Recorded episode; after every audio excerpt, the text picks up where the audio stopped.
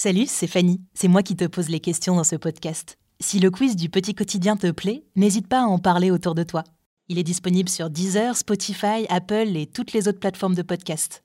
Pour nous aider, tu peux aussi mettre des petites étoiles et laisser un commentaire dans Apple Podcast. Allez, c'est parti pour le quiz d'aujourd'hui. Le quiz Petit quotidien avec les incollables.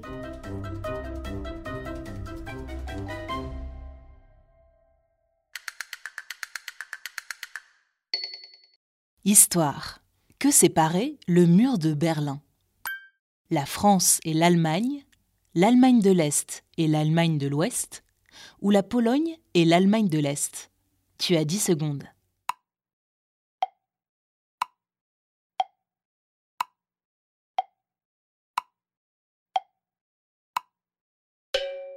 Le mur de Berlin séparait l'Allemagne de l'Est et l'Allemagne de l'Ouest. Après la Seconde Guerre mondiale et la défaite de l'Allemagne, la ville de Berlin est coupée en deux. Une zone est occupée par les soviétiques de l'URSS, l'ancienne Russie, c'est Berlin-Est. L'autre zone est occupée par les alliés de la Seconde Guerre mondiale, c'est-à-dire la France, les États-Unis et le Royaume-Uni, c'est Berlin-Ouest. Berlin devient le symbole de la guerre froide, une période de très forte tension entre les États-Unis et l'URSS. Beaucoup d'Allemands de l'Est fuient pour rejoindre l'Allemagne de l'Ouest, car à l'Est, il y a moins de liberté et les conditions de vie sont plus difficiles. La majorité d'entre eux passent par Berlin, où la frontière est plus difficile à contrôler. Alors en 1961, pour empêcher tous ces gens de quitter l'Allemagne de l'Est, les soviétiques décident de bâtir un mur en béton qui entoure toute la partie ouest de la ville. Il est construit en une nuit et mesure 43 km de long. Il est surveillé jour et nuit par des gardes.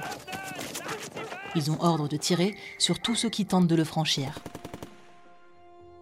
Pendant près de 30 ans, les habitants de Berlin-Ouest sont coupés de leurs familles et de leurs amis restés à l'Est. Mais en 1989, après de grandes manifestations, le mur est finalement brisé. La frontière est de nouveau ouverte. Aujourd'hui, il est entièrement détruit, à l'exception de six sections, conservées en souvenir.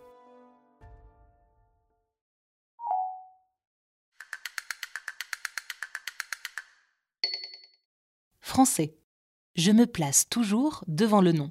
Je m'accorde avec lui et je peux être un article, je peux être possessif ou démonstratif. Qui suis-je? Tu as 10 secondes pour répondre.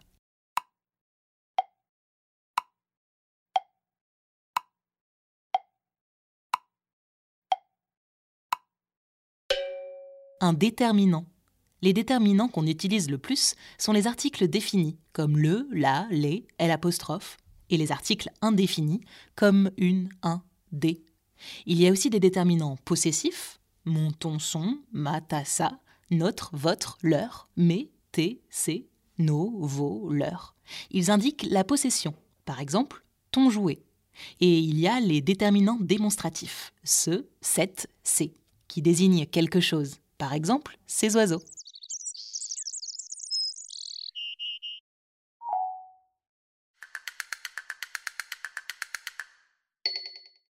Mathématiques. Sur quel chiffre se situe la petite aiguille de ta montre à 15 heures? Tu as 10 secondes.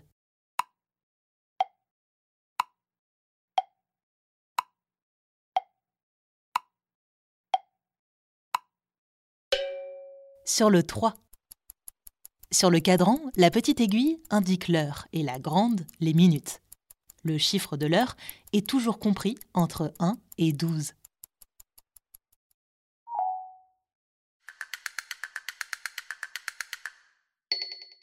Science. Pourquoi les tortues de mer marchent-elles lentement? Parce qu'elles ne sont pas pressées? Parce qu'elles sont tout le temps fatiguées? Parce que leur carapace est très lourde? Tu as 10 secondes pour répondre.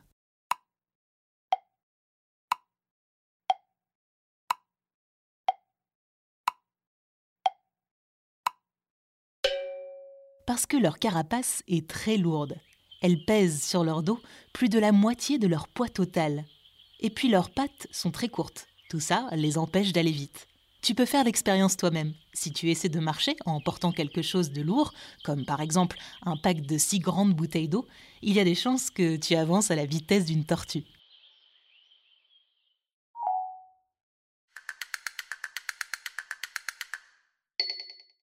Géographie. Vrai ou faux? Les côtes anglaises bordent la mer Méditerranée. Tu as 10 secondes.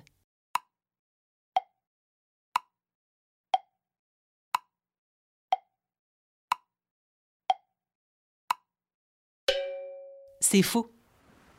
Le Royaume-Uni est bordé au sud par la Manche, à l'est par la mer du Nord, au sud-ouest par l'océan Atlantique et au nord-ouest par la mer d'Irlande.